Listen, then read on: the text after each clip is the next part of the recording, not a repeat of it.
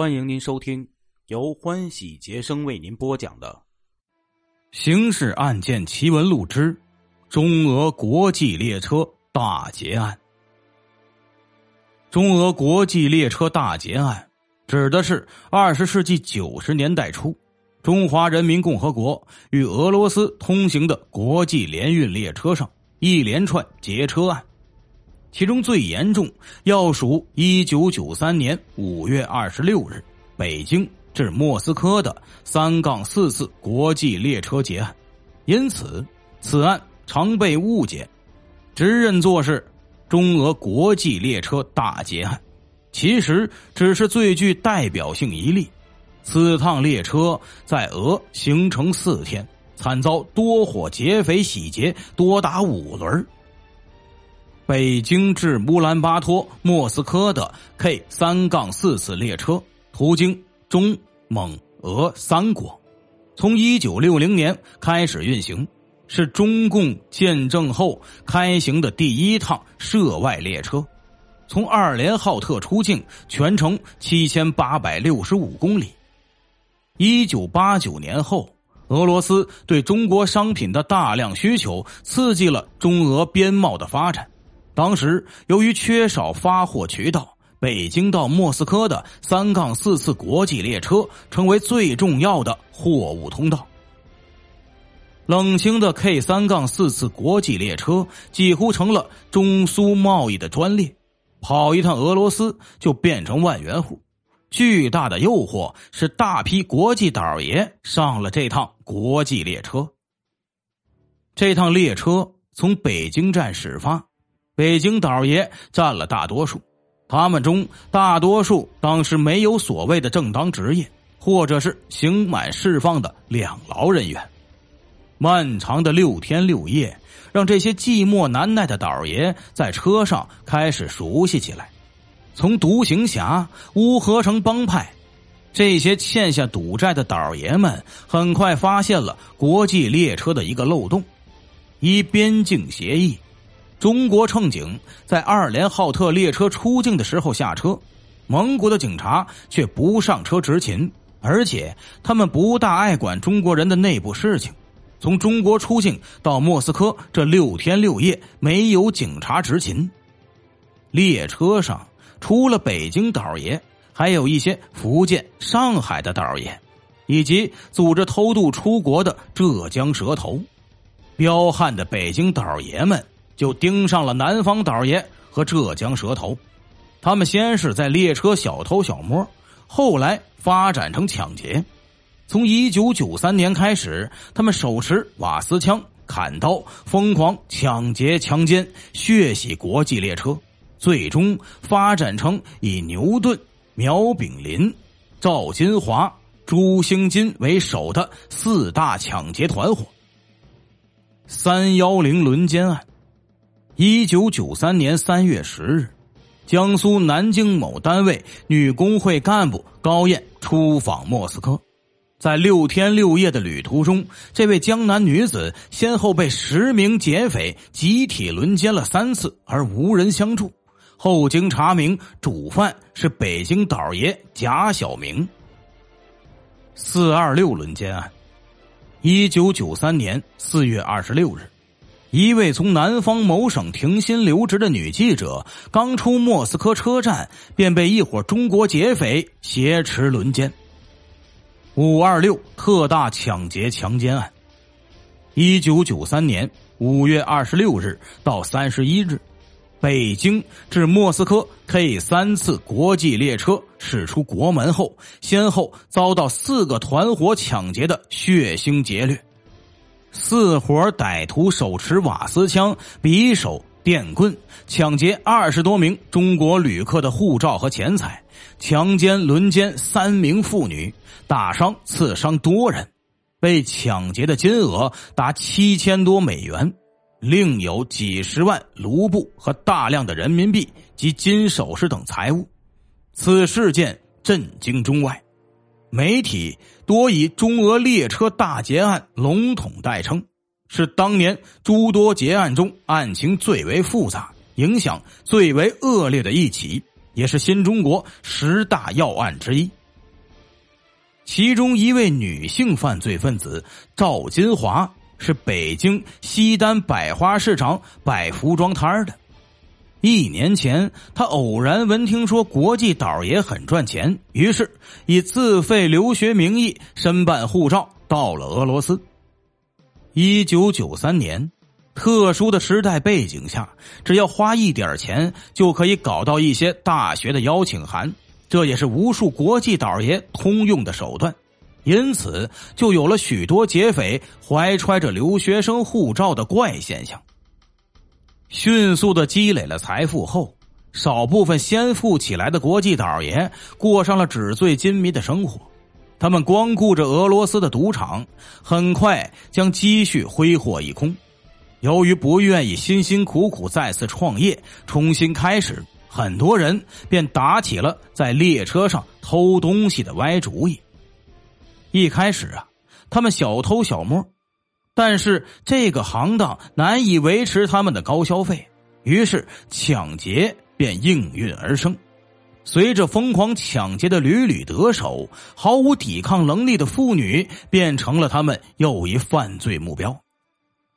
赵金华一开始就怀着出人头地的野心，迅速加入了劫匪团伙。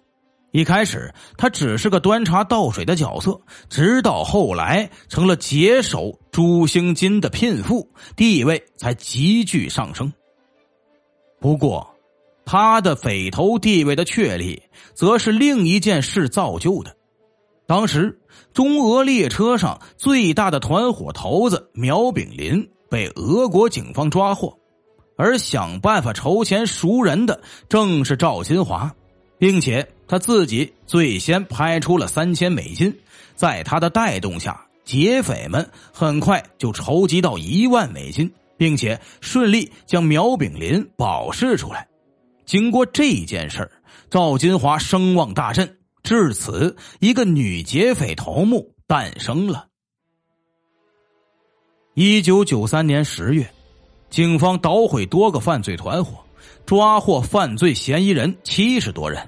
仍有少数侥幸逃脱，流窜欧洲一带。四大团伙及其他零散劫匪共六十多人，经审理判罚，其中三十一人被判无期徒刑以上刑罚，十四人被判十年以上有期徒刑。同年十月，国际刑警发布红色通缉令，全球通缉其中一伙要员宗立勇。二零一一年六月二十五日，主犯之一的贾小明在桂林叠彩区因不熟识桂林语，身份暴露，被桂林警方逮捕。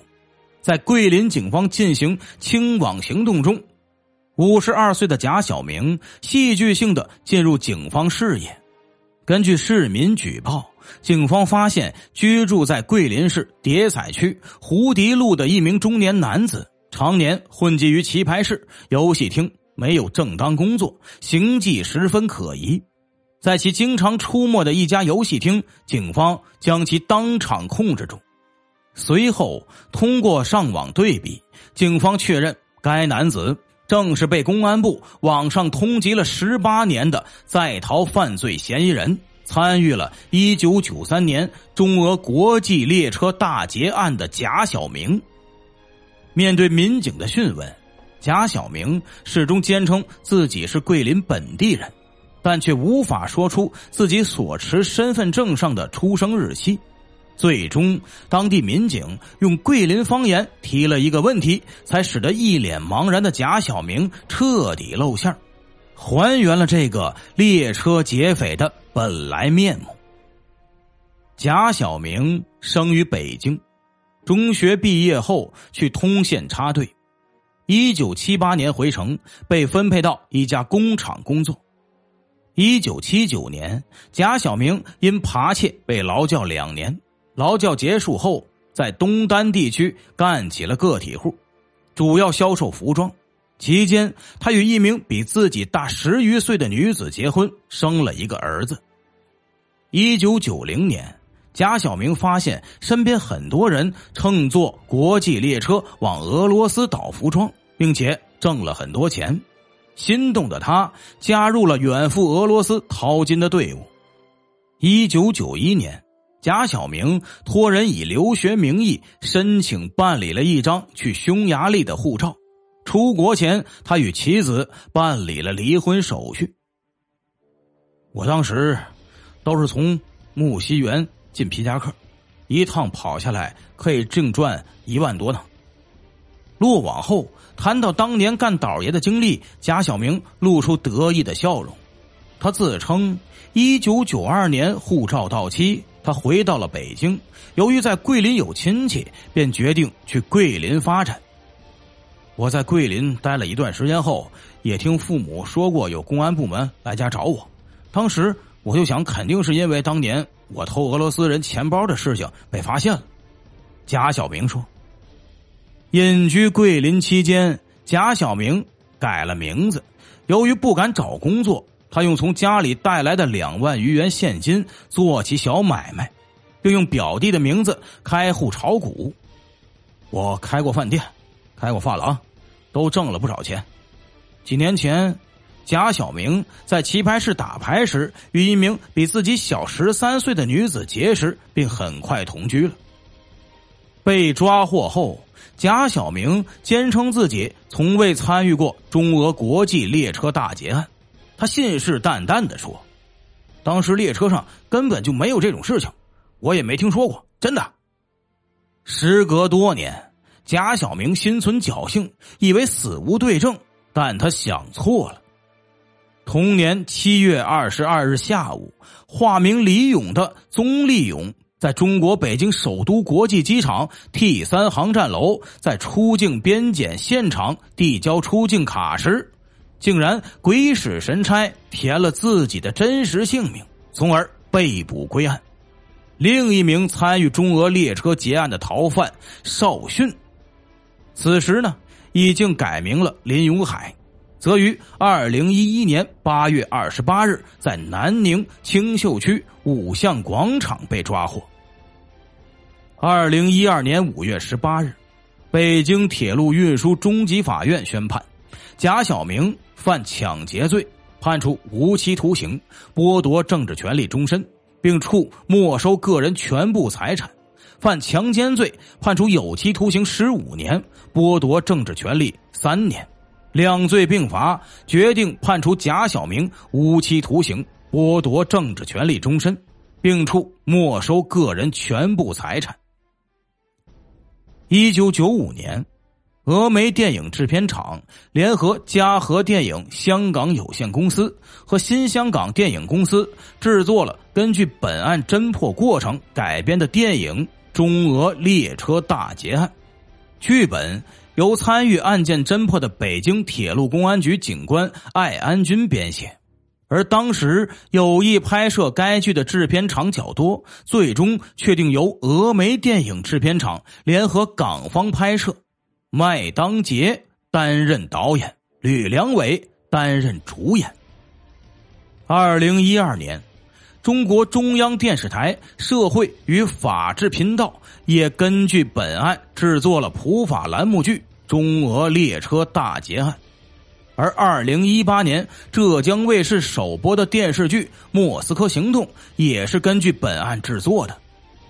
女匪赵金华在当时的四大团伙中地位非常高，她在国内曾经插过队。在那时就有个吸翡翠牌香烟的习惯，这种烟在当时属于低档香烟，吸的人并不多。而这个赵金华虽然后来当了女匪头，但吸翡翠烟的习惯并没有改，而且这个烟成了赵金华一个特殊的身份标识。在上车前，他要是遇到一个有好感的乘客，谈得来，他就递给对方一包翡翠烟。只要对方将翡翠烟放在包厢的桌上，其他劫匪即使闯进来，也会乖乖退出去。据说也有一些特殊渠道可以提前付钱，打好招呼，对方会给你一包翡翠香烟，上车后放到包厢餐桌上，这样就平安无事了。听众朋友，今天的故事就为您播讲到这里了。感谢您的收听。